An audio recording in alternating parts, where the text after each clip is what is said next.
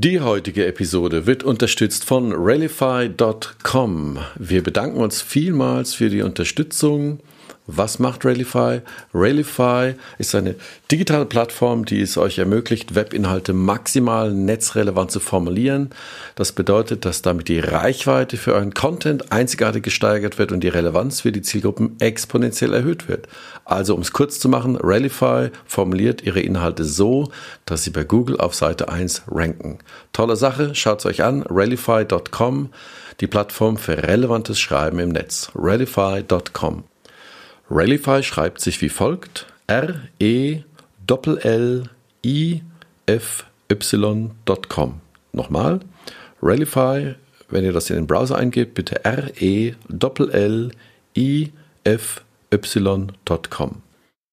Einfach über die Webseite anmelden, Bezug nehmen auf Erde 5.0 und einen kostenlosen Trial vereinbaren.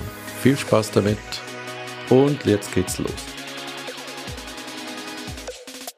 Im neuen Erde 5.0 Perspektivwechsel Podcast treffen sich Karl-Heinz Land und Roland Fiege regelmäßig mit spannenden Menschen und sprechen über die Herausforderungen der Zukunft, Fluch und Segen. Wir sprechen über die Chancen und Risiken von künstlicher Intelligenz und der Datenökonomie. Ist die Digitalisierung letztendlich der Hebel zu mehr Nachhaltigkeit und der Weg zu einer ökologisch-sozialen Marktwirtschaft?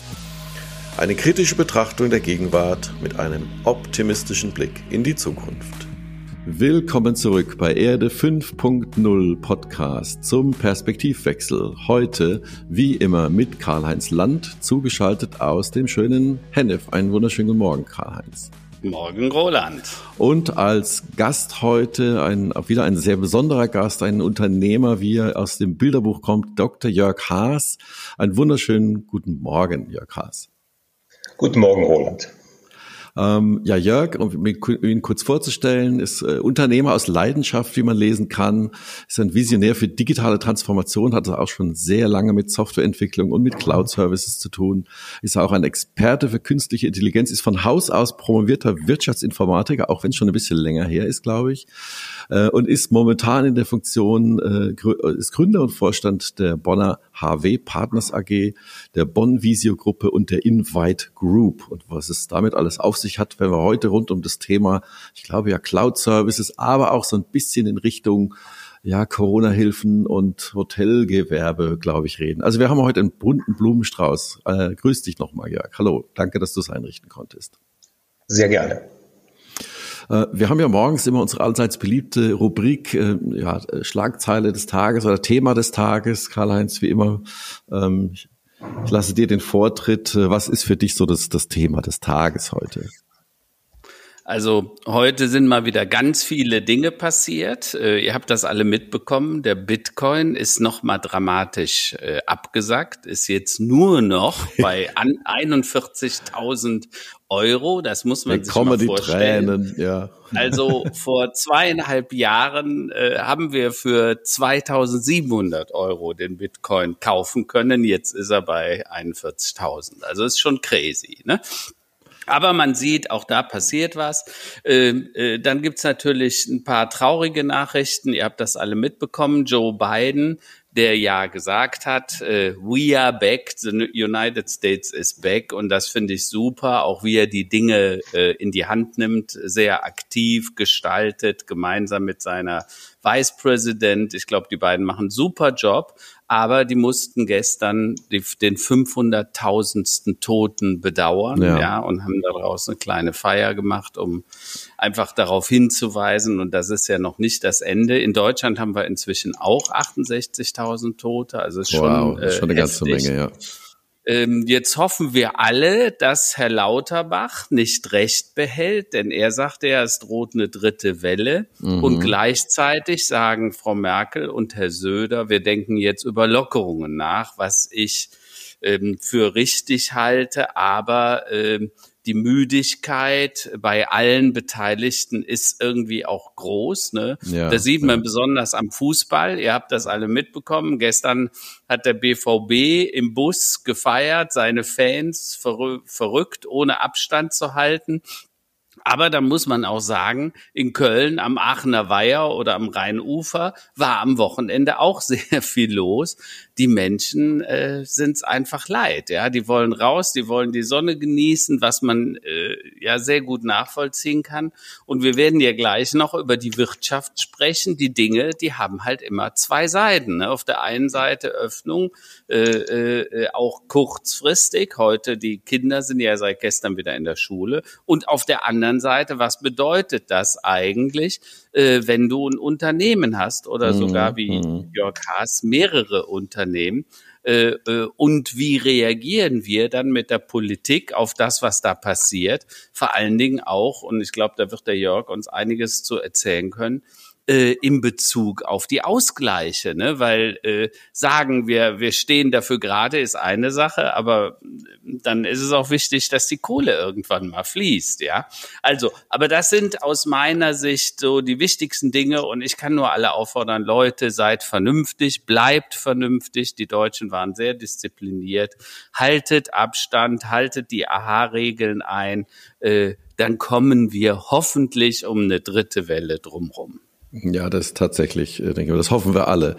Jörg, wie sieht's bei dir aus? Was ist äh, in deiner Perspektive so das, das Thema des Tages heute?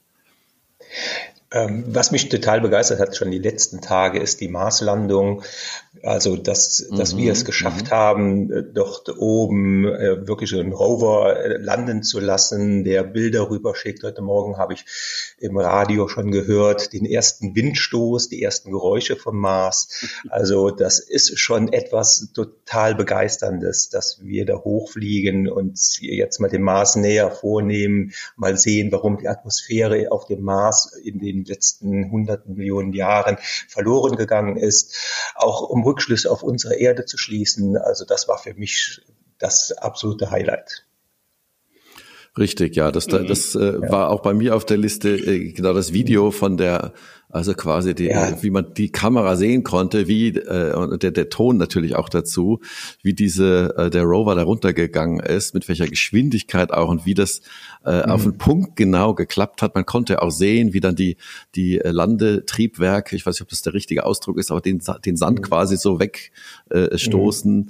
Äh, mhm. äh, das war schon mhm. sehr bewegend. Also und sowas wirklich so punktgenau von der Erde aus zu planen, zu steuern, da muss ich sagen, also wenn in der öffentlichen Verwaltung so viel Präzision äh, möglich wäre und Echtzeit, äh, dann äh, glaube ich, wären wir alle, äh, ja. alle froh.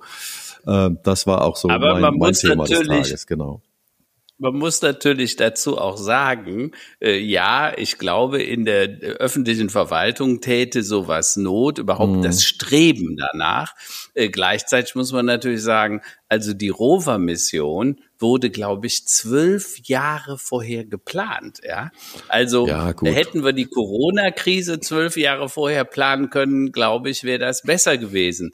Dazu muss man allerdings auch wissen, ich weiß nicht, wie viele Zuhörer das wissen, äh, am 12. Februar 2012 hat es eine öffentliche Anhörung im Deutschen Bundestag gegeben, wo die Corona-Pandemie, also eine mögliche Pandemie beschrieben wurde. Man hat gesagt, es wird wahrscheinlich ein Coronavirus sein, der uns äh, besuchen wird.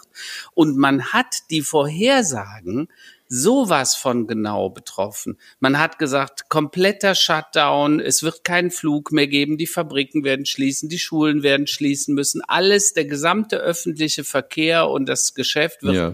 niederlegen. Wir sollten dringend Masken kaufen, wir sollten uns vorbereiten und so weiter. Das war am, im Februar 2012. Und die ernste Frage, die sich Politik stellen muss, ist, warum ist nichts geschehen? Übrigens, im selben Monat, ähm, in derselben Anhörung nachmittags wurde dann nicht mehr über Pandemien gesprochen, sondern über Hochwasserschutz.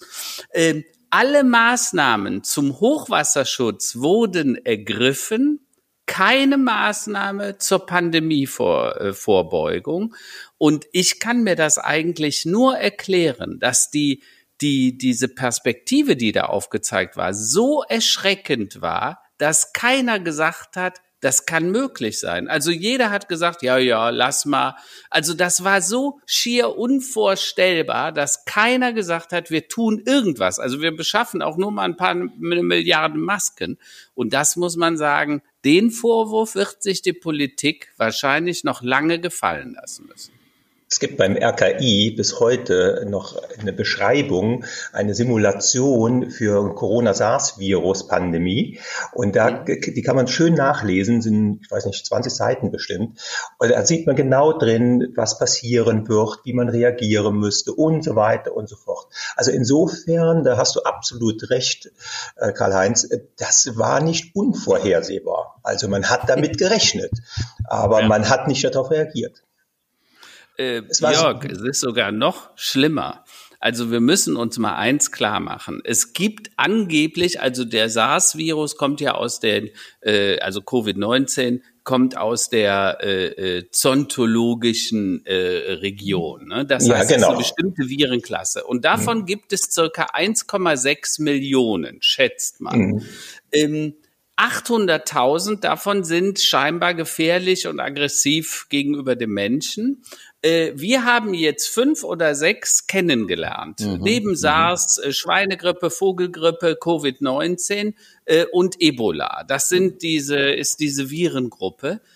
Das heißt, da sind noch 799.994, die wir noch gar nicht gesehen haben. Aber umso mehr wir in die Urwälder dieses Planeten eindringen, umso näher wir der Natur rücken und natürlich dazu äh, führen, dass wir Kontakt dann mit dieser Art von Virengruppen haben.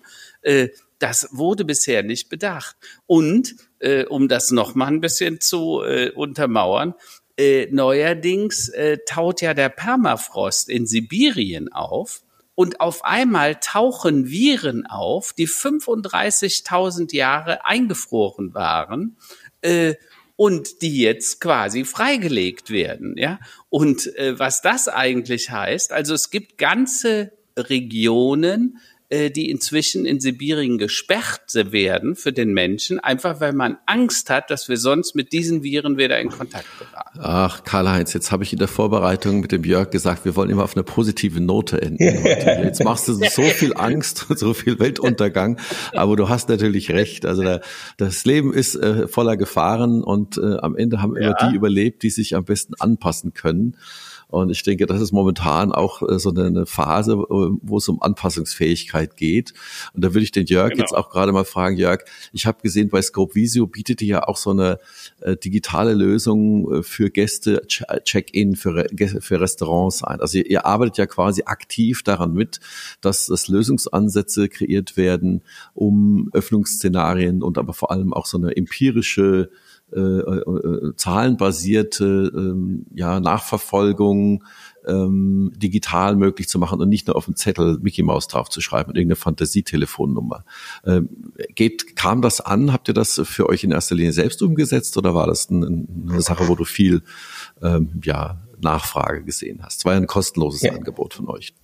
Ja, also Roland, ich mache mal gerade Klammer auf, Klammer äh, ja. zu, bevor ich dir auf die Frage antworte und gehe nochmal ganz kurz auf das, was Karl-Heinz gesagt hat, drauf ein und ja. bringe aber den Bogen rüber genau mhm. zu dieser Corona-Pandemie heute.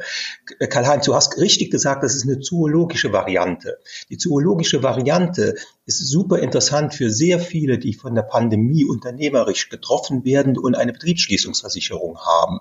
Weil was nicht geklärt worden ist, ist ja ein großer Streit, ist der Coronavirus für die Betriebsschließung relevant oder nicht? Ja, und die zoologische ja. Variante steht in vielen dieser Betriebsschließungsversicherungen halt drinnen, die den, die, die anderen Viren herausnehmen und die gerichtlich klären zu lassen, ob die zoologische Variante die ja beim SARS-Virus gegeben ist, ausreichend ist, um die Betriebsschließung doch zu genehmigen und nicht mhm. abzulehnen, ist mhm. noch eine ganz, ganz spannende Frage. Also für viele Unternehmer mal schauen, ob in ihren Verträgen der Betriebsschließung die zoologische Variante mit drin steht.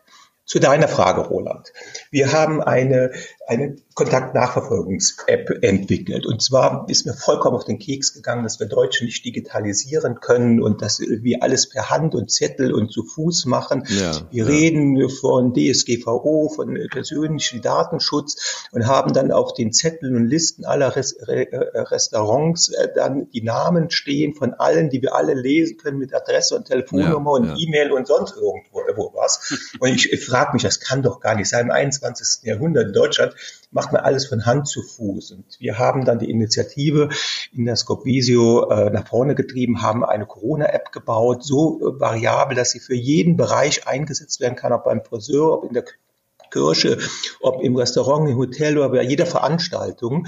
Ganz mhm. easy, einmal eingegeben, seine eigenen Adressen, ist sie jedes Mal wieder zur Verfügung stehen und vorgelegt. Wir haben hinten dran eine komplette Administration, wo man Sachen hinterlegen kann, wie beispielsweise eine Menükarte, um auch kontaktlos äh, dann bestellen zu können damit wir hingehen können und diese gesamte Kontaktnachverfolgung messen können, also äh, digital aufnehmen können, digital auswerten können. Wir können sehen, wenn man Tischnummern oder Banknummern in Kirchen oder sonst was hat, wer beieinander gesessen hat, können diese Sachen filtern nach Uhrzeit, nach Minuten, wann die da waren und nicht da waren und die gesamten Informationen elektronisch per ja. Klick rübergeben an die Gesundheitsämter. Ja. Digitalisierung würde uns so helfen, wenn wir es richtig machen würde, als, als Prophylaxe hier in dieser äh, Pandemie. Und wir Deutschen sind äh, zu dumm. Du hast gefragt, wie weit ist das angekommen? Wir hatten, wir haben das rausgebracht im September. September, ja. Oktober ist es gelaufen ohne Ende. Und dann kam im, der Shutdown wiederum im November und seit November bis heute ist das Interesse total abgeflacht. Also okay. zurzeit denkt wieder wieder keiner daran, als wenn man sich nicht vorbereiten müsste jetzt auf die Zukunft. Und mhm. von daher, jeder, der das möchte, auf die Seite von der Scopvisio gehen, sich die kostenlose Kontakt für jedes, äh, jedes Bundesland, für jede Einrichtung, die er sie braucht, runterladen, einfach nutzen. Also, aber das ist ja ein wichtiger Punkt, was du da sagst, äh, Jörg. Also zum einen, das war auch der Hinweis, den ich vorhin noch geben wollte, äh, Roland. Äh, du weißt, ich bin der Letzte, der negativ ist. Ich sag nur, wir sollten vorbereitet sein. Ja. Es geht ja letztendlich darum, in welcher Zukunft wollen wir denn leben und wollen wir wieder Überraschungen erleben. Ja, ja. Und weißt du, was ich halt so erstaunlich finde, dass wir so wenig lernen. Also, dass wir wir nicht lernen aus der Vergangenheit. Also wenn ich mir das angucke, Jörg, du hast auch Kinder, die sind zwar auch schon ein bisschen älter, aber was in den Schulen im Moment passiert, ist ja schlichtweg gesagt ein Skandal. Das ist keine Katastrophe, weil eine Katastrophe, das wäre was, was äh, über uns kommt und nicht beherrschbar gewesen wäre. Aber das, was in den Schulen, in der Bildung passiert ist in den letzten Jahren, mhm. das war einfach schlechte, miserable Vorbereitung. Das heißt, das wäre Sätzen sechs, hätte man in der Schule gesagt. Ja, so. Und das war so, aber ja. ich meine, wir dürfen nicht überrascht sein, wenn wir sechs, also wenn Kinder geboren werden, wissen wir ja sechs Jahre später werden die eingeschult, dass dann trotzdem zu wenig Klassen und Lehrer zur Verfügung stehen, weil man das nicht wusste, dass die jetzt in die Schule gehen, dann muss man sagen, das sind ja ähnliche Mechaniken, die da wirken. Und wo ich halt für appelliere, lasst uns jetzt mit dem Thema ernsthaft auseinandersetzen, das, was auch morgen noch passieren kann, dann sind wir vorbereitet.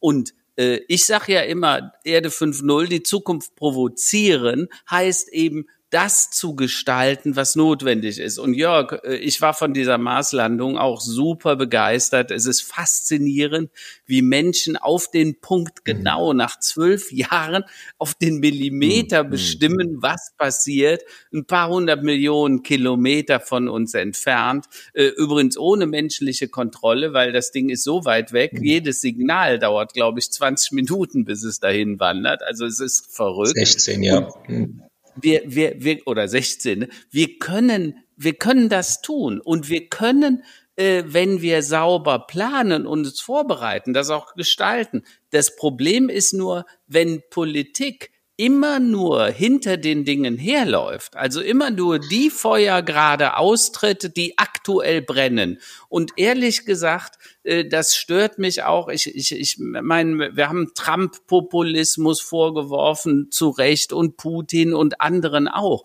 Aber ehrlich gesagt, manchmal denke ich mir auch, unsere eigenen Politiker, ähm, wir sind auch nicht so viel weiter davon weg. Heute Morgen höre ich auf NTV eine Nachricht, ähm, wir haben eine eine Impfschwemme auf einmal, ja. Also ich sag, was ist das denn für ein Wort? Also wir haben jetzt mehr Impfstoff und jetzt wird auf einmal viel und dann macht man daraus so ein Wort wie Impfschwemme. Also äh, äh für mich klingt das irgendwie negativ und ich sage, wir sollten aufhören, die Dinge zu populisieren, sondern wir sollten äh, ernsthaft daran handeln und tätig werden.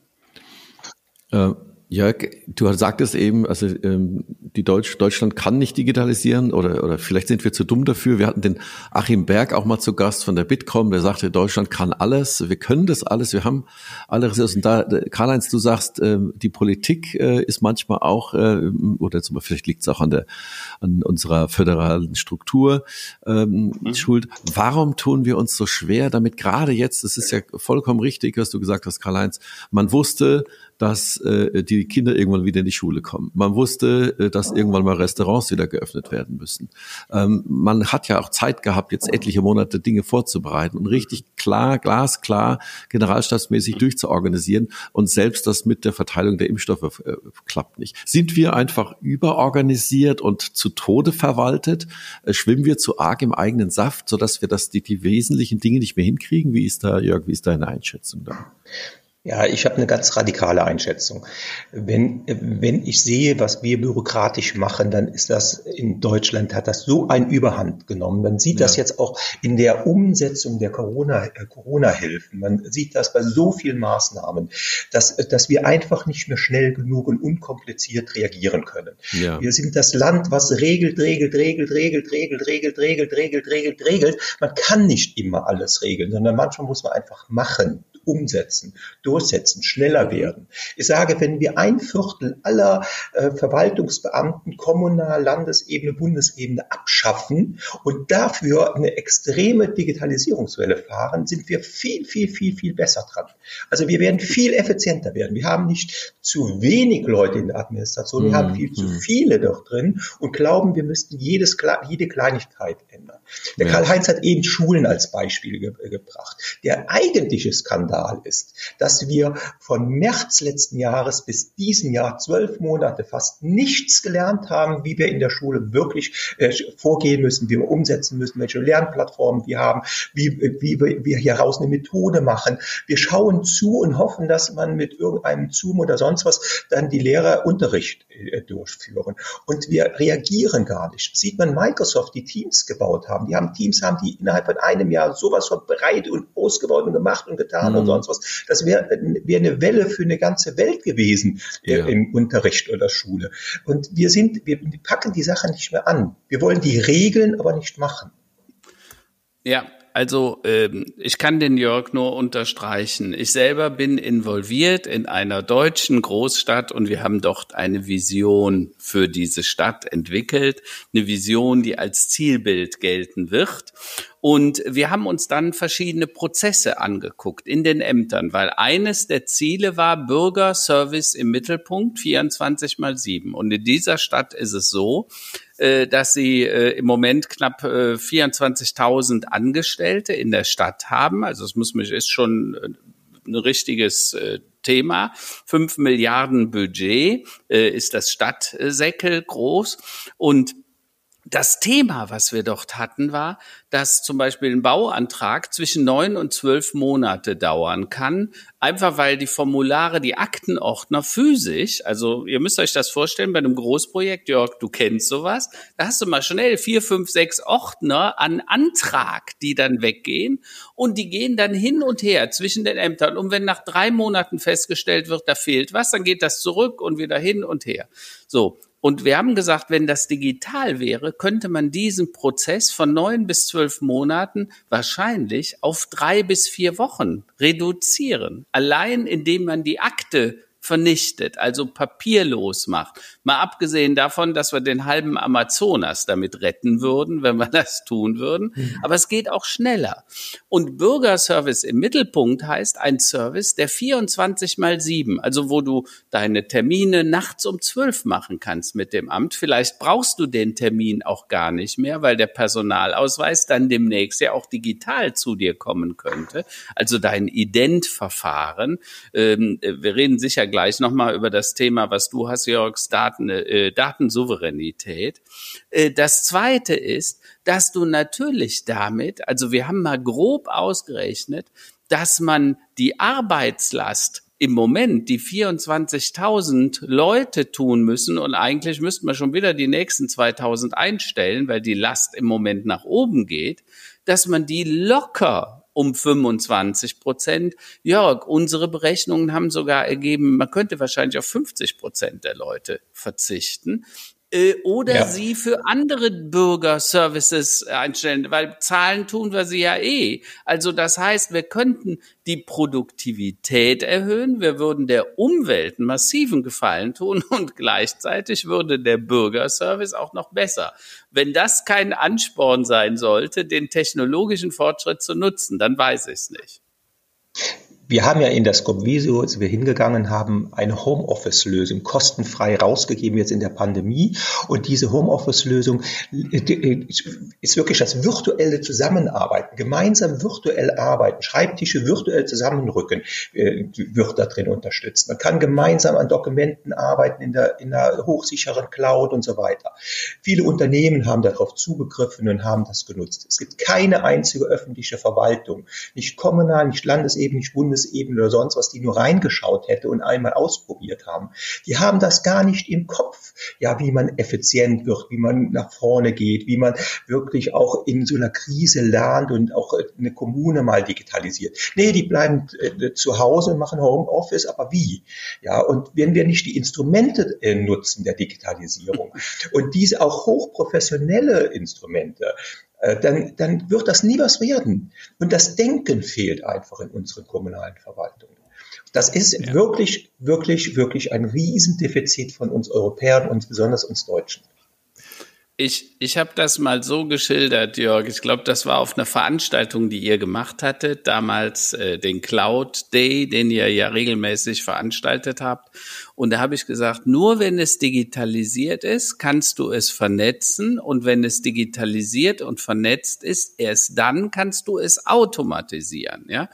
Und Automatisierung ist nichts Schlechtes. Im Gegenteil, äh, sie äh, erhöht die Wettbewerbsfähigkeit sie erhöht die Betriebsfähigkeit im Sinne von 24 mal 7, ja, weil keiner von uns möchte 24 mal 7 im Büro sitzen und Anträge ausfüllen oder beantworten und Termine koordinieren. Aber sie führt gleichzeitig zu einem technologischen Fortschritt und Produktivitätsgewinn, der für die Gesellschaft wichtig ist. Ja, dadurch wird sich Arbeit verändern. Das haben wir immer gesagt. Aber die Frage ist, wenn äh, es, wenn ein Roboter, ein Software-Roboter Arbeit tun kann, ist die dann überhaupt menschenwürdig? Ja, also sollten wir den Menschen nicht auf die, die Jobs ansetzen, wo Kreativität, Sozialverhalten, Empathiefähigkeit gefordert ist und nicht auf die Dinge, die in Anführungsstrichen ein Software-Roboter oder ein Programm erledigen kann, weil das ist in der Regel wenig anspruchsvoll. Karl-Heinz, wir digitalisieren den ganzen Finanzbuchhaltungsprozess, machen den zu 70 bis 90 Prozent vollautomatisch über künstlich intelligente Verfahren. Jetzt kommen dann die, die Diskussionen auf, ob wir Arbeitsplätze zerstören. Schaut man auf die demografische äh, Pyramide, die wir haben, und wir sehen, wie viele jetzt in die Rente hineingehen. Immer weniger jüngere Leute sollen die Produktivität und den Wohlstand aufrechterhalten. Wir wollen noch weiter Wohlstand haben. Ja, ja wie ja. wollen wir das denn machen, wenn wir wir nicht viel, viel produktiver werden? Und wir zeigen auf, wie man mit künstlich intelligenten Verfahren produktiv wird. Absolut. Ähm, könntest du dir denn vorstellen, Jörg, wir hatten ja, ähm, was kommen wir mal auf die öffentliche Verwaltung zurück, äh, gerade auch zum Beispiel in vielen Kommunen gab es ja mal so einen Trend, äh, sogenannte Public-Private Partnership, da hat man dann, sagen wir mal, private Firmen mit reingenommen, äh, Kronjuwelenverkauf, Wasserwerke, ähnliche Dinge, die man dann vielleicht nach 20 Jahren auch wieder zurückgekauft hat. Aber äh, äh, der, die Softwarekonzerne, nehmen wir mal zum Beispiel Amazon, die fangen ja in den USA schon ganz massiv an. Dort geht's, äh, fangen sie, soweit ich das sehe, im Bereich Gesundheitswesen an und äh, Versicherungen und solche Dinge, dass wir irgendwann mal solche Services an, an Großkonzerne abgeben werden. Also in, in Deutschland kann ich mir das kaum vorstellen, aber auf der anderen Seite ähm, äh, man, man merkt ja in den letzten Jahren, alles ist möglich irgendwann mal. Ähm, verlieren wir vielleicht diese Datensouveränität, was öffentliche Hand ist, auch noch? Also das, das kannst du mir kaum vorstellen, aber wie siehst du diese, diese, diese Vision? Also ich ich bin der festen Überzeugung, dass wir einen hohen Datenschutz brauchen. Also ich bin gar mhm. nicht gegen Datenschutz, auch nicht gegen personenbezogenen Datenschutz. Und dass die EU da auch was machen musste, ist mir auch absolut klar. Dass wir, dass wir Sicherheitsmechanismen und Zertifikate brauchen, bin ich mir äh, sicher, dass so ein C5-Cloud-Testat vom BSI richtig ist. Alles, ja, ja, alles ja. wahr. Das ermöglicht uns dann aber auch hoheitliche Verfahren zu automatisieren über privatwirtschaftliche Unternehmen, mhm. weil es kommt nicht darauf an, ob es in einer Behörde gemacht wird oder ob es in einer Unternehmung gemacht wird, sondern dass es sicher ist, dass es nicht manipuliert werden kann, dass nicht ein fremder Einfluss reingegeben werden kann. Es kommt also aus meiner Sicht nicht auf behördliche, dass wir das mit Beamtentum machen müssen oder öffentlicher Hand, sondern dass es von dem Staat kontrolliert werden kann und wir eine Sicherheit haben. Und da bin ich fest, fest, fest überzeugt, dass ganz viele öffentliche Verfahren und Prozesse über privatwirtschaftliche Unternehmen viel sicherer, viel neutraler und viel schneller abgearbeitet werden könnte, als es heute ist. Karl-Heinz hat eben angesprochen, das Bau, äh, Baurecht. Also bevor wir eine Baugenehmigung in Deutschland hier bekommen in den Städten, ist das ja, ist das ja Wahnsinn. Wir zum Teil jahrelang brauchen wir für eine Baugenehmigung, um dann innerhalb von anderthalb Jahren das Gebäude zu bauen. Solche Prozesse sind sowas von verhindernd äh, der wirtschaftlichen Prosperität einer Stadt, dass, dass eine Stadt überhaupt gar nicht mehr sich erlauben kann.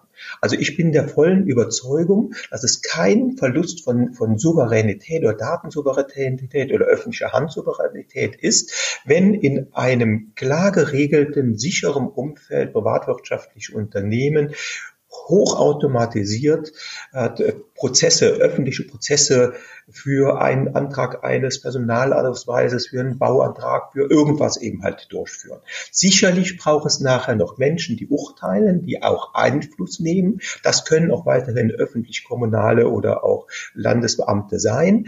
Aber das sind dann viel weniger, weil der Prozess insgesamt optimiert ist. Also vielleicht äh, an dem äh, an dem Punkt nochmal Jörg das Thema der Datensouveränität.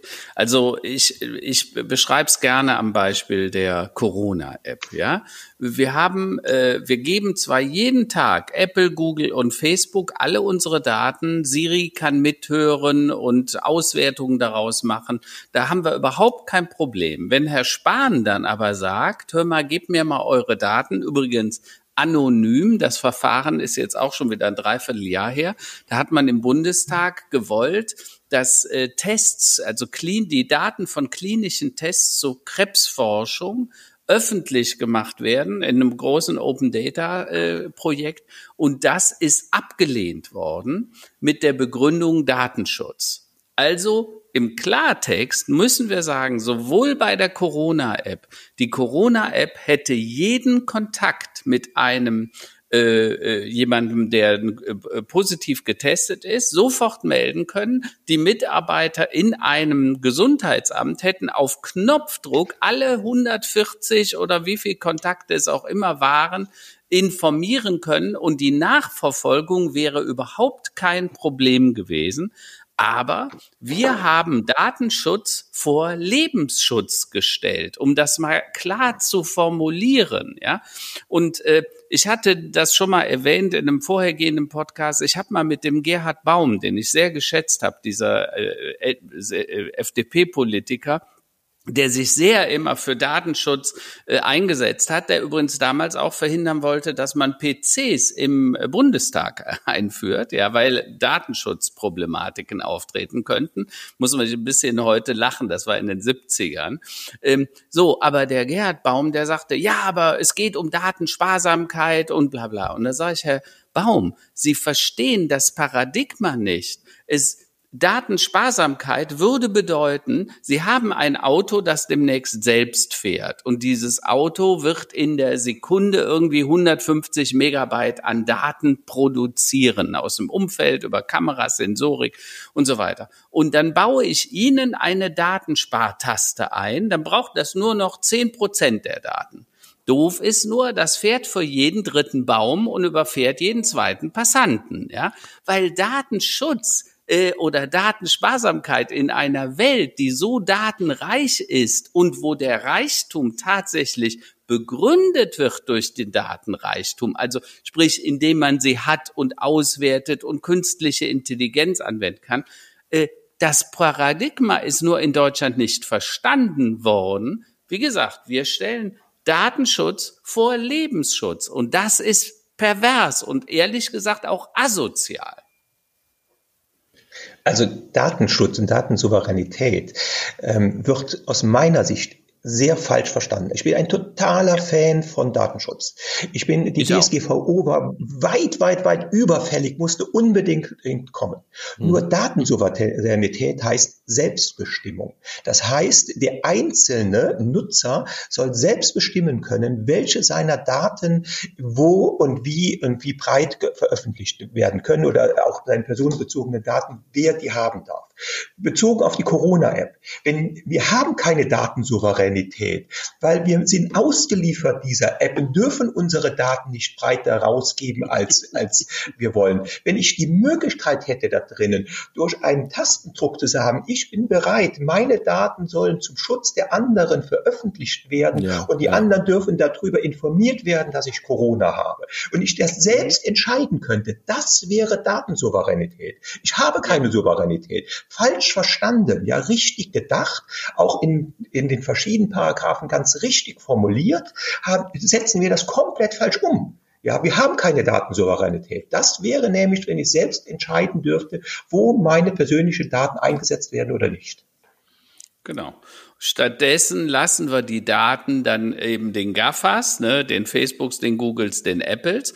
Die machen alles damit, ja. spielen uns die Daten, führen die ab, äh, verkaufen die an äh, die großen Werbetreibenden dieser Welt, die Daimlers, die Lufthansas, die, die Chryslers und Co. und verkaufen uns die Ergebnisse dann zurück äh, und wir, Entschuldigung, Deppen in Deutschland zahlen die ganze Zeit. Und ähm, also Roland und ich, wir arbeiten an einem Projekt, da geht's um Datensouveränität, weil wir sagen, in Deutschland, in Europa wird der, die Datensouveränität erfunden werden. Die wird nicht in Amerika und auch nicht in China erfunden werden, weil äh, die haben dieses Verständnis dafür gar nicht. Und meine These ist, wir brauchen das aber dringend. Wir müssen diese Systeme umkehren. Äh, und eines Tages wird der Konsument für seine Daten äh, Geld bekommen, weil der Intermediär, der Mittelsmann, also die Facebooks, die Googles, die Apples, die heute unsere Daten vermarkten, die werden nämlich wegfallen, weil die Digitalisierung frisst auch die eigenen Kinder sozusagen, also die, die Revolution. Und äh, meine These ist, in wenigen Jahren werden diese Modelle umgekehrt sein und dann wird man für seine Daten als Souverän seiner Daten sogar den Mehrwert spüren, äh, gegebenenfalls eben wieso. Wie früher äh, hatten wir ja die Rabattmärkchenhefte oder Loyalty-Programme und da bekommst du dann Punkte dafür, dass du Dinge tust und am Ende des Jahres kannst du dafür eine neue Waschmaschine kaufen. Das ist meine These. Wenn wir mal kurz äh, genau auf diese Endverbraucherperspektive nochmal gehen und äh, ich komme nochmal gerne auf Amazon zurück. Ähm, wenn man sich das anschaut, wie die letztlich zu einer systemkritischen Plattform geworden sind heutzutage, das ist ja wirklich der Knaller. Und wenn man dann versucht, äh, sagt, naja, das ist ja, okay, meine Daten, gut, ähm, ich habe hier One-Click, kann ich was kaufen, das ist natürlich sehr convenient, das macht, äh, das ist eine niedrige Barriere. Ähm, aber nachhaltig ist das irgendwie auch nicht. Es ist nicht lokal. Ähm, Steuern werden auch nicht innerhalb von Deutschland ab, so abgeführt, wie, wie wir es als Unternehmer machen müssen. Also da ist ja, da hängt ja was schief. Ne? Und ich habe jetzt einige lokale ähm, Ne, fangen wir erstmal an bei einem nationalen Lösung, bei einem großen Player Galeria Kaufhof. Jetzt habe ich da versucht, mal Spielzeug zu bestellen, weil da steht bald ein Kindergeburtstag an. So. Und dann melde ich mich an und freue mich schon, okay, Anmeldeprozess geht noch einigermaßen gut. Da kann ich auch irgendwie Zahlungsmittel angeben, was ich schon habe, finde ich auch gut. So, so, und dann wird mir angezeigt, ja, dieses und jenes Spielzeug, ja, ja, alles grün. Und dann klicke ich drauf, will es kaufen. Und dann heißt, nee, ähm, da müssten Sie jetzt bitte nach Karlsruhe fahren, da können Sie das per Click und Collect abholen. Und dann sage ich auch so, wie bitte? Ähm, und wenn ich dann irgendwie was liefern lassen möchte, einen Wasserkocher, dann steht da als Liefertermin Juni. Und dann sage ich, ja, Leute, habt ihr den Knall noch nicht gehört? Das kann es doch nicht sein. Also man will quasi lokale jetzt auch nicht kleine Unternehmen, aber lokale Player, die wirklich in großer Bedrängnis sind, was Online-Handel oder was Handel an sich angeht. Man möchte die unterstützen und es macht einfach überhaupt keinen Spaß und es ist vollkommen unrealistisch. Genauso auch lokale Initiativen. Ähm, warum gibt es noch keine Plattform, äh, wo lokale Händler ihre Waren anbieten können? Ja, wir reden ja viel über Plattformökonomie. Ähm, und dann lokale Lieferdienste das ausliefern. Es gibt verschiedenste Ansätze. Ich kenne auch einen im Erster Pfalz, die das machen.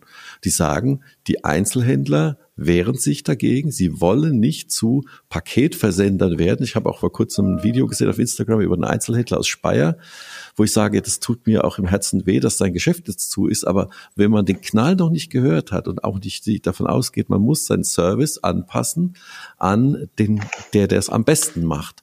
Warum ist das so schwer, Jörg? Also du bist eher im B2B-Bereich unterwegs, aber was glaubst du denn, warum sind, tun sich die Deutschen so schwer, da das einmal technisch so umzusetzen, dass es gut funktioniert und dann vielleicht auch noch von der von der Business-Seite äh, äh, sich dann noch anzuschließen und sagen, ja, da mache ich als Gewerbetreibender mit und ähm, ja, lade da meinen Warenbestand hoch und versuche so zu überleben, auch zum Teil, zumindest momentan. Ähm, ich glaube, ein gefüllter Magen lernt nicht gut, der Bauch lernt nicht mhm. gut.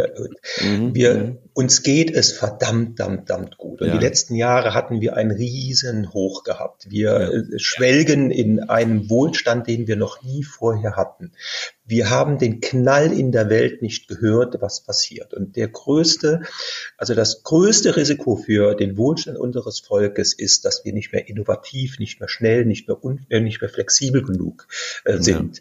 Ja. Wir sind das Land der Hidden Champions. Der Hermann Simmern bringt das ja immer auf den Punkt.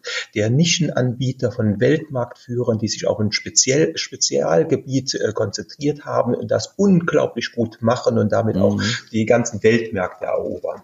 Das ist unsere Spezialität in der Vergangenheit gewesen. Nach dem Zweiten Weltkrieg hat man gearbeitet und war fleißig und war bemüht und wollte wieder hochkommen und wollte zeigen, dass man es kann. Ja, man und dieser ganze ja, man war hungrig, dieser Pioniergeist, was verändern zu wollen, nach vorne zu gehen, nicht, nicht konservativ, sondern innovativ zu denken. Der der Spirit geht uns verloren. Wir werden ja. immer komplizierter, wir werden immer regulierter, wir werden immer bürokratischer und wir reagieren nicht auf Veränderung. In der Informatik sprechen wir von Agilität. Agilität ist die mhm. Fähigkeit, auf Veränderungen zu reagieren. Mhm. Und genau das ist die Fähigkeit, die wir brauchen, um auch unternehmerisch, wirtschaftlich in der Zukunft überleben zu können. Wenn ich auf Amazon gehe, dann passiert mir das nicht. Ich klicke durch, habe die, die Sachen bestellt, mit PayPal durch äh, gebucht und habe übermorgen spätestens die Ware bei mir äh, zu Hause. Und das sind einfach die Services und die Gedanken. Warum konsumieren wir Google, Facebook, Amazon, Microsoft und so weiter? Alle großen IT-Hersteller kommen nicht aus Europa. Ja, SAP ist der letzte große äh, IT-Hersteller im B2B-Bereich, den es noch gibt. Sonst haben wir keinen hier in Europa. Aber wir nutzen diese Software und konsumieren die wie selbstverständlich jeden Tag. Ja. Also uns fehlt, die fehlt wirklich die Fähigkeit, mal schnell, mal risikohaft, äh, mal unkonventionell zu denken. Ja, der, das Gedankengebäude von einem Einstein, der alles in Frage gestellt hat und nichts gelten gelassen hatte, damit unglaublich neue Erkenntnisse gesammelt hat. Diese, diese Fähigkeiten fehlen uns, die wir wirklich viele, viele Jahre hatten. Ich sag mal, aus von Mitte des 19. Jahrhunderts bis Ende des 20. Jahrhunderts waren wir viel besser und uns geht es, glaube ich, heute zu gut. Also es ist ja tatsächlich so, Jörg, Krise ist immer auch Chance. Ja, ne? zum Glück. Krise, Krisis, äh, bewerten, beurteilen, Katastrophe von Kata und Strefein. Also Kata bedeutet herunter, herab äh, und Strefein bedeutet wenden, umkehren. Also die Katastrophe war nicht der Endpunkt, sondern der Wendepunkt bei den alten Griechen. Und ich frage mich, also Josef Schumpeter, den ich sehr gerne zitiere und auch oft hier, mit seiner schöpferischen Zerstörung, die notwendig ist, um die etablierten Wirtschaftssysteme neu zu ordnen und Systemfehler zu beheben. Und einer der Systemfehler, den du gerade angesprochen hast, ist Bürokratie. Also wir haben eine Bürokratie und eine Langsamkeit entwickelt, übrigens auch durch den Föderalismus. Ich weiß nicht, ob das allen Zuhörern so bewusst ist.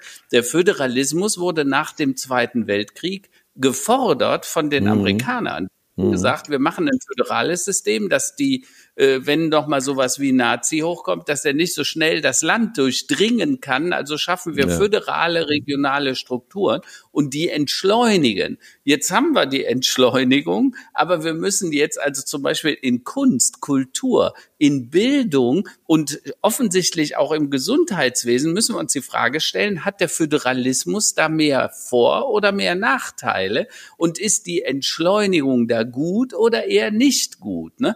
Äh, und ich sage nicht, wenn wir nach Paris gucken, also Frankreich, da gibt's dieses föderale System nicht. Da ist alles in Paris und vieles funktioniert aus meiner Sicht noch viel, viel schlechter wie bei uns. Also wahrscheinlich ist der Gedanke, ein hybrides Modell zu machen, äh, sehr erstrebenswert und den sollte man äh, wirklich mal äh, anstoßen, vielleicht auch auf der Politikerebene, damit die mal zu neuen Erkenntnissen kommen. Also ich bin kein Gegner vom föderalen System, aber wir haben zu viele Bundesländer. Wir brauchen kein kleines Saarland oder Bremen oder Hamburg oder sonst was als, äh, als, als Stadtstaaten und Ministaaten. Und wenn wir, wenn wir sechs oder sieben Bundesländer hätten, wäre das genug. Aber jede Reform scheitert ja daran, dass keine Landesregierung ihre, ihre, ihre Macht aufgeben will. Ja? ja Man hat ja Rheinland-Pfalz, Saarland und Hessen schon mal zusammenbringen wollen oder sonst. Das wäre ja auch genau richtig ja, gewesen. Ja. ja.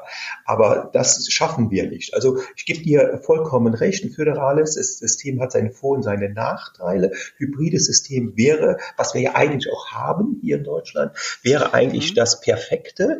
Aber so klein, klein, ja, so ein Millionen kleines Saarland, das bringt gar nichts aus ja. meiner Sicht.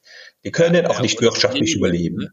Ja, genau. ja gar nicht. Wahnsinn. Ja. Und die haben ein eigenes Schulsystem in Bremen ja, oder ja. Hamburg. Das müssen wir uns mal vorstellen. Aber vielleicht kommen wir mal auf den Punkt als Unternehmer. Du als Unternehmer, ich habe viel von dir gelesen in den letzten Wochen und Monaten, äh, weil du dich massiv beschwert hast, Jörg, äh, du bist Unternehmer, dir gehören große Hotels, das Camea Grand in Bonn, ein tolles Hotel. Gestern sprach ich noch mit jemandem, sagte, er ist der größte Fan vom Camea, äh, ein Anwalt aus München, der immer bei, bei euch gastiert oder äh, das Marriott, du hast Restaurantbetriebe, aber du bist auch Unternehmer, du im, im Immobilienbereich querbeet. Ähm, und du hast massiv beklagt, äh, was dir zugestoßen ist. Vielleicht erzählst du das nochmal hier an ja, der Stelle. Ja, danke, Carlos, dass du die, die, das Thema aufmachst. Das hatte ich auch noch auf der Liste. Ja, ich bin, ich bin ja eigentlich Technologieunternehmer. Ich habe immer Softwareunternehmen aufgebaut und gemacht und getan. Das mache ich auch bis heute. Das ist auch unser Hauptgeschäft. Da wir sehr erfolgreich geworden sind, auch äh, eine ganze Menge auch verdient haben unternehmerisch, haben wir das dann investiert in Immobilien und in den Immobilien sind dann Betriebs, äh, Betriebe entstanden, Hotels entstanden, Gastronomien entstanden und so kamen wir auch zu einer der Invite Group, einer Hotel- und Gastronomie- und Fitness äh, Gruppe für Fitnessanlagen. Die gehört jetzt zu den sogenannten großen verbundenen Unternehmen. Groß ist man in Deutschland, wenn man mehr wie 50 Millionen Euro Umsatz macht und mehr als 250 Mitarbeiter hat. Was wir haben, wir haben 650 Mitarbeiter und verbunden ist man, wenn man in einer Gruppe drin ist, wie die meisten Hotelgruppen, Dorinde oder Lindner oder äh, Maritim und sonst was in mhm. Hotelgruppen mhm. drin sind. Und in der Corona-Hilfe sind ja genau diese Unternehmen, Hotels, Gastronomien, Fitnessstudios, komplett in der Pandemie stillgelegt worden. Ja. Also wir haben jetzt seit dem 2. November alles zu. Äh, wir hatten in, in 2020 schon im Frühjahr alles zu, im Sommer über ein bisschen was auf und dann wieder zugemacht und haben bis heute 22 Millionen Euro an Verlust aufgesammelt. Wir haben bis heute an Corona-Hilfen 60.000 Euro bekommen. Nochmal 22 Millionen Euro oh Verlust, oh 60.000 Euro an Hilfen, an Abschlägen bekommen. Wahnsinn. Wir haben zunächst in den Über Überbrückungshilfen 1 und 2 gar nichts bekommen, weil wir groß waren und das mhm. nur für kleine gilt. Dann durften wir bei der November-Dezember-Hilfe nur einen Antrag für die ganze Gruppe stellen, weil wir verbunden sind und ein Verbundunternehmen nur ein Antragsverfahren ist und auch nur einmal die Höchstbeträge bekommen konnten. Dann hatten wir die europäischen Beihilfegrenzen, die bei einer Million aufgehört haben, beziehungsweise dann in der Fixkostenhilfe nochmal drei Millionen Euro, aber an die wir nicht rankamen, ja. weil man in den Corona-Plattformen, mit denen man das beantragt, die nicht ausschöpfen konnte. Man hat jetzt, das, was ich unglaublich schlimm finde für die gesamte betroffene Wirtschaft ist, dass man gegenüber der Öffentlichkeit von den Spitzenpolitikern so getan hat, als wenn man ganz schnell und unkompliziert und einfach helfen würde. Ja, und ja. sich auf die Bühne gestellt und das propagiert hat. Das ein Scholz, so, ja. ein Altmaier. Und was passiert heute für, allein für die Novemberhilfe gibt es für die Beamten, die das prüfen sollen, 160 Seiten 160 Seiten, Anweisungen, was sie überprüfen müssen, um zu sehen, ob jemand eben berechtigt ist oder nicht. Dabei muss der Steuerberater oder ja. Wirtschaftsprüfer den Antrag stellen. Ja. Man hat nur einen vorläufigen Bescheid, man bekommt eine vorläufige Hilfe und es gibt noch eine Endabrechnung. Ja. Was hat man gemacht? Man hat keine Beamte genommen, die das kennen, also aus den Finanzämtern beispielsweise, sondern man hat äh, ganz neue Beamte, die noch nie eine Prüfung solcher, solcher Kostenaufstellung, Aufwandsaufstellung gemacht haben. Mhm. Dann ist man hingegangen in Deutschland, dann muss sich diese Bürokratie diesen Unsinn überlegen und hat neue Begrifflichkeiten eingeführt. Wie werden Fixkosten de definiert in der Überbrückungshilfe 1 und 2? Wie werden Fixkosten definiert in der, Überbrü in der November- und Dezemberhilfe? Und jetzt in der Überbrückungshilfe 3. Drei komplett unterschiedliche mhm. inhaltliche mhm. Definitionen, was Fixkosten sind, ja. Ja. hat dann neue Berechnungsverfahren einführen. Wir kennen ja unsere Handelsbilanz und Steuerbilanzen. Die Finanzämter arbeiten seit Jahrzehnten damit. Die kennen das hoch und runter und kennen ja. diese Systeme. Warum nimmt man nicht die Begrifflichkeiten und Definitionen, die dort bekannt sind? Man hat sich komplett neue Verfahren, die ideologisch geprägt sind, sind, sind vorgenommen und hat die neu definiert. Ich mache mal ein Beispiel. Wenn ich eine in der Überbrückungshilfe 3, wenn ich eine Pacht habe, weil ich Pächter bin und in mhm. einem fremden Gebäude gepachtet habe, kann ich die Pacht zu 100 Prozent ansetzen. Ja. Bin ich aber Eigentümer des Gebäudes, in dem mein Betrieb drin ist, mhm. dann darf ich nur 50 Prozent der Abschreibung ansetzen und die Fremdkapitalzinsen. Habe ich also Hochfremdkapital äh, in dem Ding drin, weil ich schlecht gewirtschaftet habe und das neu ist, bekomme ich alle Fremdkapitalzinsen. Ist das Gebäude mir und ich habe es in Eigenkapital bezahlt, ja. bekomme ich nichts dafür. Ja. Und ja. wenn ich eine Pacht sehe, habe ich immer in der Pacht die komplette AFA, die komplette äh, Kapitaldiensthilfe mhm. und mhm. Zinsen und noch eine Marge mit drin. Also mhm. ich habe ideologisch geprägt, wer reich ist, der soll den Schaden nicht ersetzt bekommen. Oder anders gesagt, wer schlecht gewirtschaftet hat, der bekommt mehr und wer gut gewirtschaftet hat, bekommt weniger.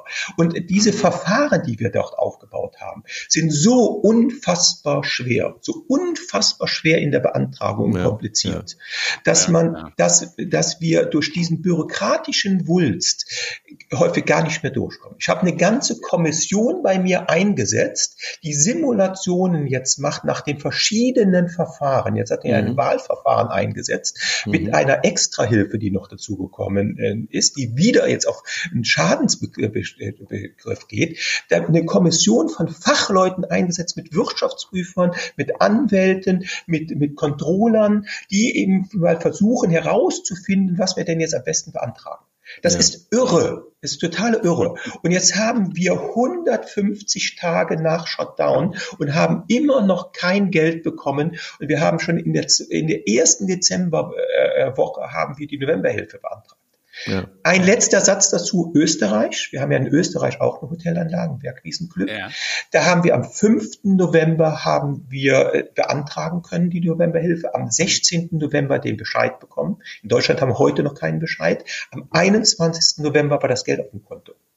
Mhm. Ja. Mhm. Okay. Kann also auch anders heißt, gehen, ja. Das kann auch anders gehen. Das ja. ist ein gutes Beispiel, Jörg. Aber, aber ja. Jörg, naja. wie gehst du damit um? Also die, diese, also diese, diese Ungerechtigkeit, die schreit ja eigentlich nach einer, nach einer Sammelklage oder nach einer äh, Initiative oder einer politischen Initiative, äh, dem nochmal, das nochmal aufzurollen, weil das ist doch, das kann doch eigentlich nicht rechtens sein. Also ich meine, abgesehen davon, dass es bei dir in unfassbare Dimensionen geht, ähm, das, das kann doch eigentlich nicht richtig sein. Also es gibt ja große äh, Hotel, äh, größere Hotelketten, da ist ja noch viel schlimmer, wenn man so ja. in Linden oder Maritim oder Dorinde ja. oder sonst was schaut oder ähm, Hotel Wandi ist ja noch viel, viel, viel, viel schlimmer als bei mhm. Also ich habe mich zwischen Weihnachten und Neujahr hingesetzt und habe den ganzen Prozess mal aufgeschrieben und habe mhm. auch mal die Verfassungsverstöße gegen den Gleichheitsgrundsatz, gegen das Berufs- und, und Gewerbeverbot, gegen das Recht auf Eigen, äh, Eigentum einfach aufgeschrieben, gezeigt, wie das aussieht. Habe das an die Presse gegeben, hatte eine riesen Resonanz Resonanz haben wirklich sehr viele darauf reagiert und es war mindestens 20 Mal auf in FAZ oder, oder Zeit oder äh, Manager-Magazin Kapital, ja. äh, Wirtschaft und so weiter überall reingekommen. Die Bundesregierung hat jetzt mit verschiedenen Sachen darauf reagiert. Sie hat beispielsweise im Extra-Programm gesagt, äh, die eine Kritik, es handelt sich nicht um eine freiwillige Hilfe, sondern es ist ein sehr bewusster vorsätzlicher Schaden entstanden, um die Bevölkerung mit einem guten Grund und die Bevölkerung mhm. zu schützen bin ich mhm. absolut einverstanden. Nur ja. wenn ich einen vorsätzlichen Schaden jemandem zufüge, habe, hat derjenige, der den Schaden zugefügt, bekommt einen Schadensersatzanspruch. Ja. Und Schadensersatzanspruch ist ein Anspruch, den ich gesetzlich durchsetzen kann, also gerichtlich durchsetzen kann. Mhm. Und das war eine meiner Forderungen, dass ich gesagt habe, es muss ein Schaden anerkannt werden. Jetzt hat man ja. in der Extrahilfe für November und Dezember extra, hat man den Schaden erstmalig anerkannt. Damit mhm. ist man diesem, diesem ominösen Paragraphen 28a im Infektionsschutzgesetz entgegengetreten, den man ja da an einem Tag, muss man sich vorstellen, ich glaube, es war im Ende Oktober, 24. Oktober oder sowas, hat man an einem Tag hat man einen Bundestagsbeschluss, einen Bundesratsbeschluss mhm. bekommen und am Abend hat der Bundespräsident der Bundespräsident noch unterschrieben, ja. ja. Ja. Und das, das war, weil man unbedingt eine Rechtsnorm brauchte, um die ganzen Maßnahmen zu rechtfertigen, die man für die Corona-Hilfe durchführte äh, und, und gemacht hat. Und da hat man diese, diese gesamten Einschränkungsmaßnahmen nicht verknüpft mit dem Paragraph 56 im Infektionsschutzgesetz, der einen Schaden hätte begründet und hat das extra mhm. ausgeschlossen. Ich glaube, das ist verfassungswidrig. Mhm. Ja, mhm. und äh, so gibt es auch, die, dass große Unternehmen schlechter behandelt werden als kleine und mittlere Unternehmen, ist ein weiterer Verstoß gegen das Gleich. Gleichheitsgrundsatz, ja. äh, Artikel 3 Absatz 1 und so weiter. Wir können, also da gibt es verschiedene Verfassungsbrüche äh, dagegen.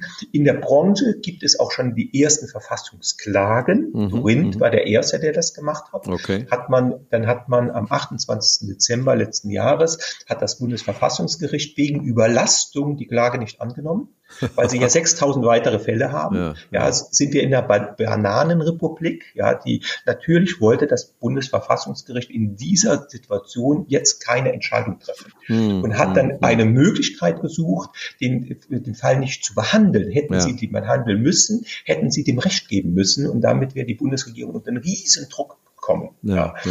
Und deswegen hat man das jetzt rausgeholt. Aber es wird Verfassungsklagen geben. Und der, die Bundesregierung tut jetzt durch die verschiedenen neuen Verfahren versuchen, den, den Verfassungsbrüchen entgegenzuwirken mhm. und die abzumildern. Also man hat das mhm. erkannt und man reagiert auch mittlerweile als Bundesregierung darauf.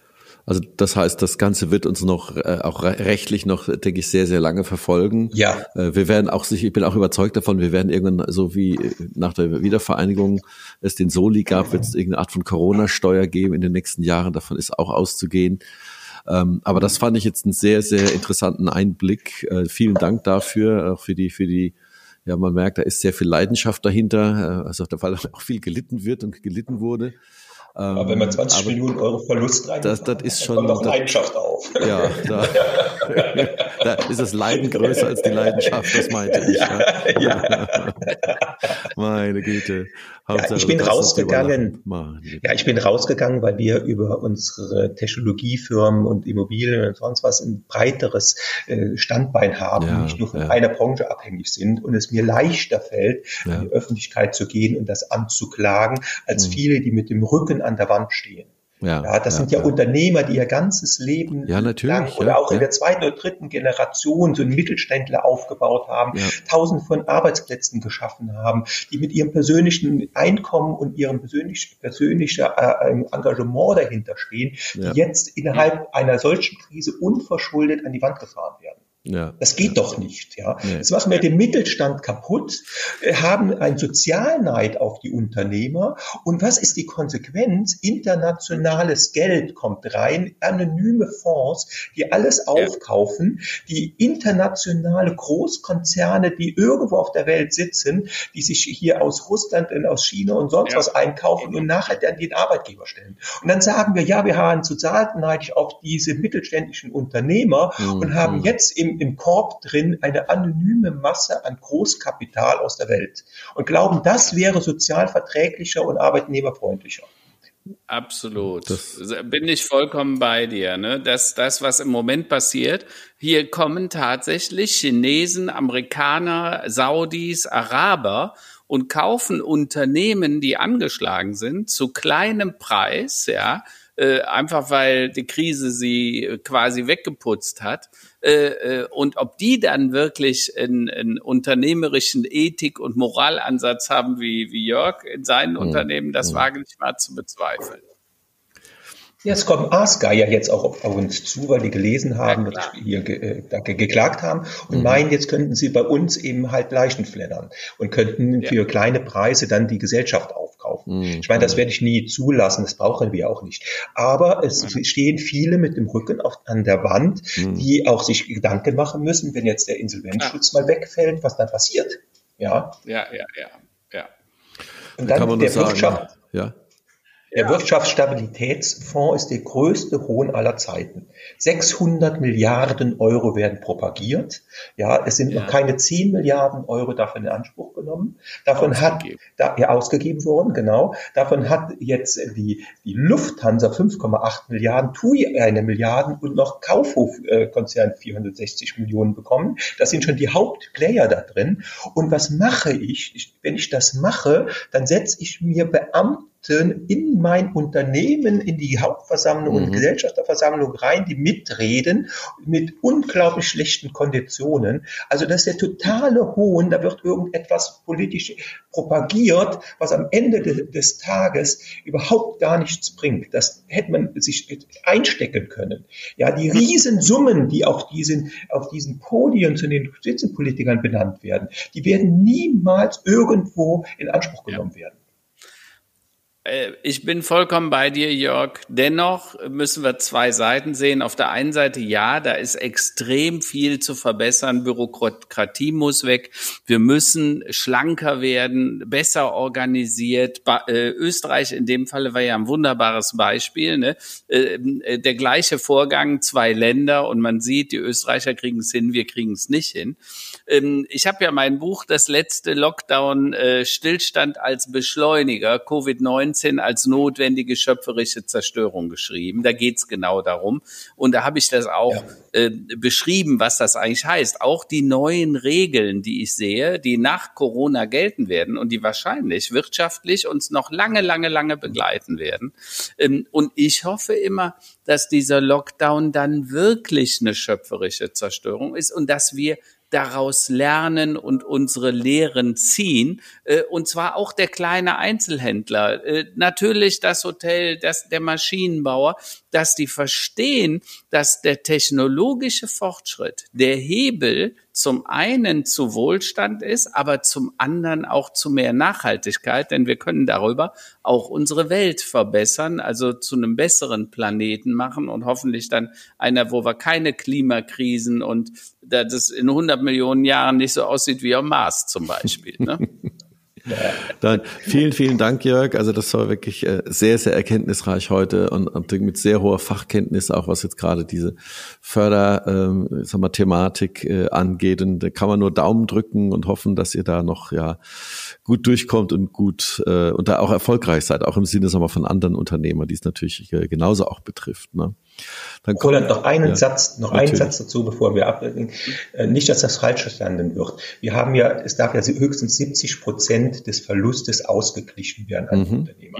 Damit habe ich gar kein Problem, ja. dass wir einen Teil des Verlustes tragen als Unternehmer und mhm. gesellschaftlich auch, auch mitwirken kein Thema. Mhm. Also er soll nicht, nicht sagen, ich will jetzt alles erstattet und bekommen, der Staat muss für alles uns äh, hier äh, sicherstellen. Aber wenn 70 Prozent oder ein Fixkostenanteil getragen wird, dann bitte unkompliziert, schnell, unbürokratisch. Und wenn Betrüger dabei sind, dann ist das ein Kollateralschaden. Der mhm. kann auch nachher wieder äh, in der Nachüberprüfung auch wieder eingefordert werden. Dann ist das aber der viel kleinere Schaden, als den Mittelstand kaputt zu machen jetzt. Ja, das ist richtig. Absolut. Ein schönes Schlusswort. Da kommen wir dann auch äh, zu unserer auch sehr beliebten Abschlusskategorie. Ähm, Tops und Flops der Woche. Äh, ich ich habe schon meine, meine im Kopf. Karl-Heinz, möchtest du beginnen? Was waren für dich die amüsanten und weniger amüsanten Dinge der letzten Tage? Also zum einen, äh, einer der Tops ist ganz sicher, was im Moment in Amerika passiert. Joe Biden, der das Land wieder aufrichtet. Und ich glaube auch, dass er der, der Präsident ist, der die Menschen wieder vereinen kann. Also mit seiner Art und seiner Erfahrung, auch wie er mit den Republikanern umgeht, also eigentlich dem potenziellen politischen Gegner. Das, das finde ich sehr gut und das macht viel Hoffnung. Und zum anderen auch, äh, was man so sieht, was sich in Deutschland entwickelt. Also wenn ich mit den Menschen hier spreche im Moment, dann stelle ich immer wieder fest, viele denken über das nach, was wir getan haben. Die erkennen auch, also beispielsweise Homeoffice, so schlimm ist das ja gar nicht. Ich kann Dinge jetzt miteinander verbinden. Wir fangen an, unser Denken zu verändern und das macht mir eigentlich für die Zukunft sehr viel Hoffnung. Und deshalb glaube ich, dass diese Pandemie auch wirklich unsere Chance sein kann. Wir müssen sie nur nutzen. Wir müssen alles hinterfragen, was wir früher so getan haben. Äh, brauchst du wirklich noch den Firmenwagen? Äh, musst du noch jeden Tag commuten ins Büro? Ähm, das ist gut für die Umwelt. Und deshalb bin ich der ja. Überzeugung, diese Krise kann uns auch im positiven Sinne nachher verändern. Na, und Jörg, was sind für dich so die Tops und Flops nee, nee, nach, nach all den genannten Dingen, die wir schon hatten heute? Ja, also äh, top ist, äh, wenn es auch nicht die, der Woche ist, aber dass wir in Deutschland mit äh, der BioNTech und der CureVac zwei Unternehmen haben, die in der Weltspitze der Impfstoffe, der mhm. zwar äh, der der der, der äh, gentechnisch äh, Aufgabe DNA, also es geht ja in das mRNA ja. ähm, äh, gehen, dass wir die hinbekommen haben und wir gezeigt haben in der Welt, wir können noch Innovation in Deutschland. Das ist ein super Top, was ich nach vorne bringe. Ich könnte mich auch, ich kann mich auch, auch mit Top und Flop der Woche unbeliebt machen. Äh, eins meiner Tops der Woche ist, dass Bayern verloren hat. Und der Flop ist, der Flop ist, dass Gladbach in Mainz verloren hat. Gladbach ist meine Lieblingsmannschaft. das, äh, ja, aber ich habe auch noch einen weiteren Flop, ein ganz persönlicher Flop. Ich bin begeisterter Skifahrer und zurzeit ist in Österreich Traumwetter, Traumschnee, wunderschönes Skiwetter und wir sitzen hier im Büro und machen einen Podcast. Ich wäre viel lieber auf der, auf der Piste. Ja, dann, nichts wie auf die Autobahn. ja, man darf leider nicht. Ja. Na, dann komme ich noch mit meinem Top und Flop der Woche. Die hängen sehr eng beieinander. Also Top der Woche, der letzten Tage war die Tatsache, dass ich mit meinem Sohn, der jetzt äh, ja, noch sechs Jahre alt ist, wir sind 25 Kilometer Rad gefahren Äh, da, und äh, das war schon, äh, war, war schon ein schönes Erlebnis. Äh, Flop war, äh, wir haben natürlich das Wetter genossen und waren natürlich draußen, auch am Rhein. Äh, der Flop war, ich habe einen Sonnenbrand. Also ich hatte mir tatsächlich äh, beim ersten längeren Aufenthalt äh, draußen in diesem Jahr einen leichten Sonnenbrand geholt. Also Leute, cremt euch ein, äh, passt auf euch acht und äh, genießt den kommenden Frühling. Allen eine gute eine Woche. Gute Woche. Auf, aus es hat Spaß gemacht. Vielen Dank, Karl-Heinz. Vielen, vielen Dank. Alles Gute. Bis dann. Tschüss. Ja, bis dann. Tschüss. Ciao. Ja, und wenn euch diese Folge gefallen hat, äh, teilt sie, liked sie, shared sie, kommentiert sie. Ähm, nächste Woche geht es wieder weiter mit illustren Gästen. Ähm, Erde 5.0 freut sich auf euch. Alles Gute und euch eine schöne Woche. Ciao, ciao. Und wir bedanken uns nochmals beim Unterstützer dieser Episode, nämlich Rallify.com. Rallify formuliert eure Inhalte so, dass sie bei Google auf Seite 1 ranken. Vielen Dank dafür nochmals an Rallify.com. Rallify, die Plattform für relevantes Schreiben im Netz. Rallify.com. Rallify schreibt sich wie folgt: R-E-L-L-I-F-Y.com. Nochmal: Rallify, wenn ihr das in den Browser eingebt, bitte R-E-L-L-I-F-Y.com.